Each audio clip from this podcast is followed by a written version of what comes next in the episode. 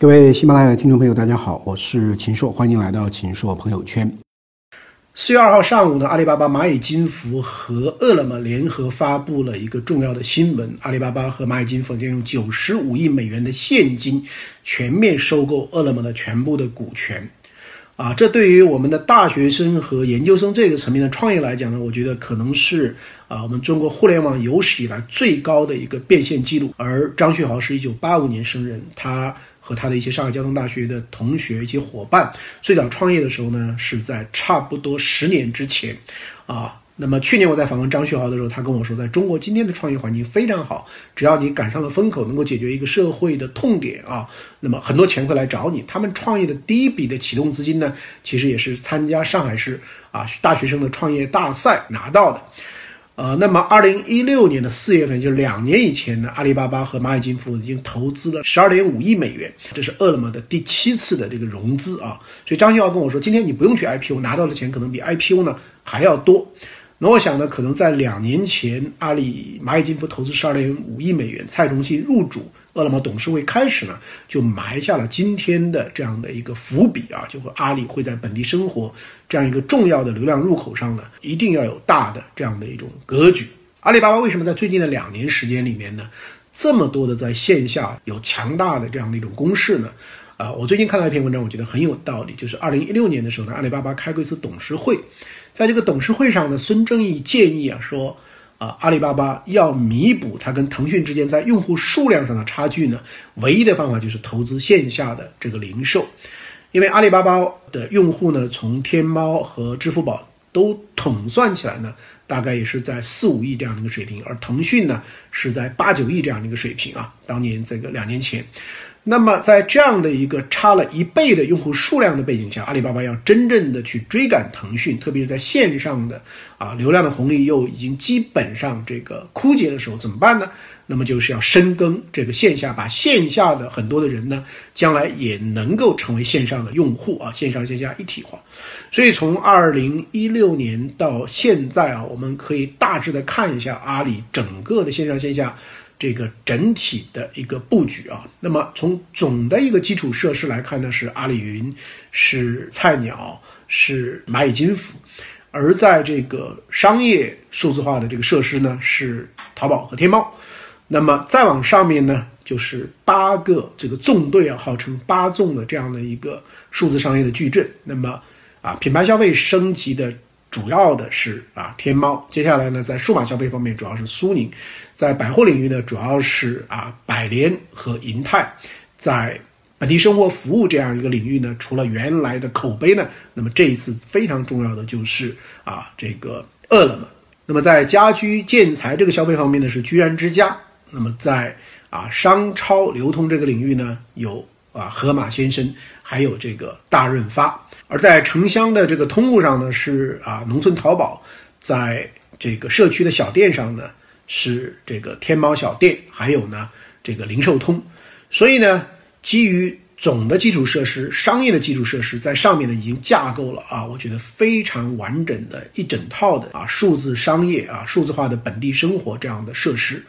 所以呢，某种意义上，阿里原来是布了一张电子商务的天网，那现在呢是要布电子商务的地网。电子这个商务里面不仅是商品，还包括服务啊，因为我们知道饿了么这就是这个很典型的服务。那么，所以我觉得接下来中国的这个啊互联网的一个很大的看点是阿里巴巴和腾讯系在线下的这个角逐。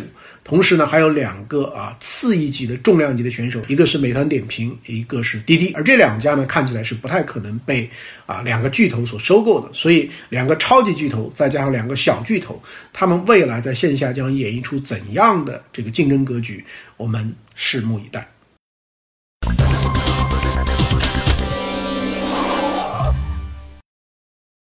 四月三号晚上，在北京东三环的嘉里中心所举行的摩拜单车的股东大会上呢，啊，这个通过投票，以符合法律规定的一个微弱的多数呢，决定了摩拜单车终于花落美团点评。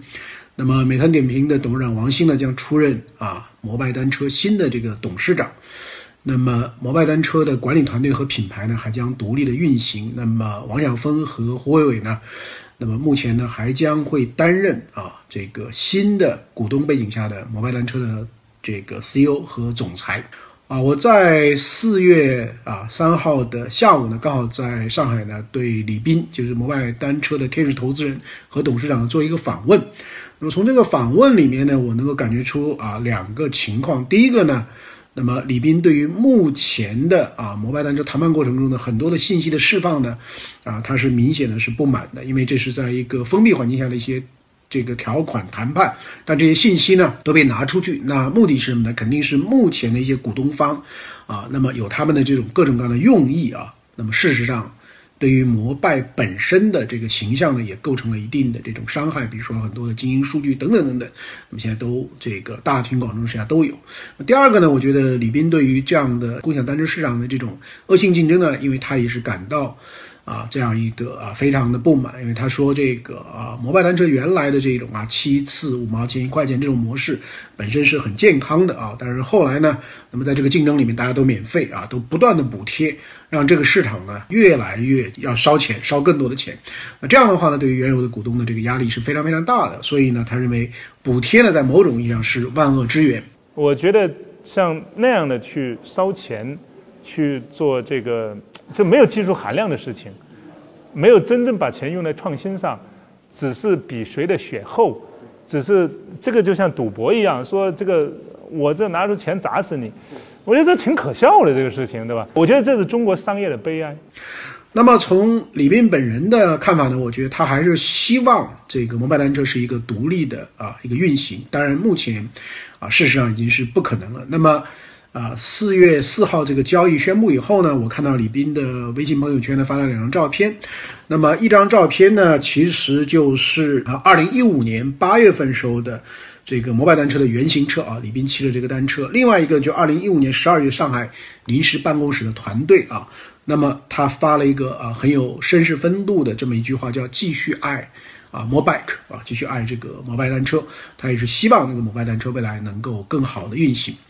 啊，从我个人的一个呃角度来观察呢，我觉得摩拜单车最后的这个一个结局啊，我觉得是标志着整个中国互联网上的啊一个很重要的事件，就是从创业者驱动慢慢变成股东的这个驱动，或者说从啊创业者主导变成股东主导。因为我们知道以前中国包括马云、马化腾啊、丁磊、李彦宏。啊，等等等等，雷军他们这一代人在某种上是这个创业者主导，他们自己是创始人。那么一开始他们也许的这个啊股权并不是那么的多啊，那么他们事实上对公司的控制权是完完完全全的这个控制的啊。这特别是啊这个马云、马化腾和李彦宏啊，都是股权并不是那么多，但是他的投票权还是高度的，这个能控制到这个整个的公司啊。但是在这么强大的啊，特别是阿里跟腾讯系啊，无所不在的去投资之后呢，那么他们其实对一个创业公司的这种主导性呢是越来越加强的。那么，即便是像摩拜这样的，一开始也是由天使投资人啊确定一个方向，然后找了胡卫他们来这个创业之后呢，不断的有这个资本方来这个给他提供各种各样的弹药，所以在这个过程中呢，就是当年的创始者为主导，然后呢，资本方更多的是扮演一个配角的这样的一个游戏呢，就发生了更改。那么以前这个红杉的沈南鹏曾经跟我说，他说我们是投资人，我们是坐在这个副驾驶的位置上，我们永远不能够去干扰这个司机啊，我们自己去代替司机。但现在很明显的，从摩拜这样的一个结局呢，就是啊，这个副驾驶上的这个资本方其实已经代替了管理的团队啊，就王晓峰、胡伟他们自己的。独立运营的这样的一个方向，那在这个背后呢，就是马化腾是一个很重要的这个推手，他肯定也是权衡了各种各样的这个利弊因素，最后希望由这个美团来控制。然后我觉得这样的一个方向，其实对于创业者来讲是一个不太好的一个信号的释放。那么也就是说，未来更多的中国的这个互联网的游戏呢，将由大的股东和资本来控制。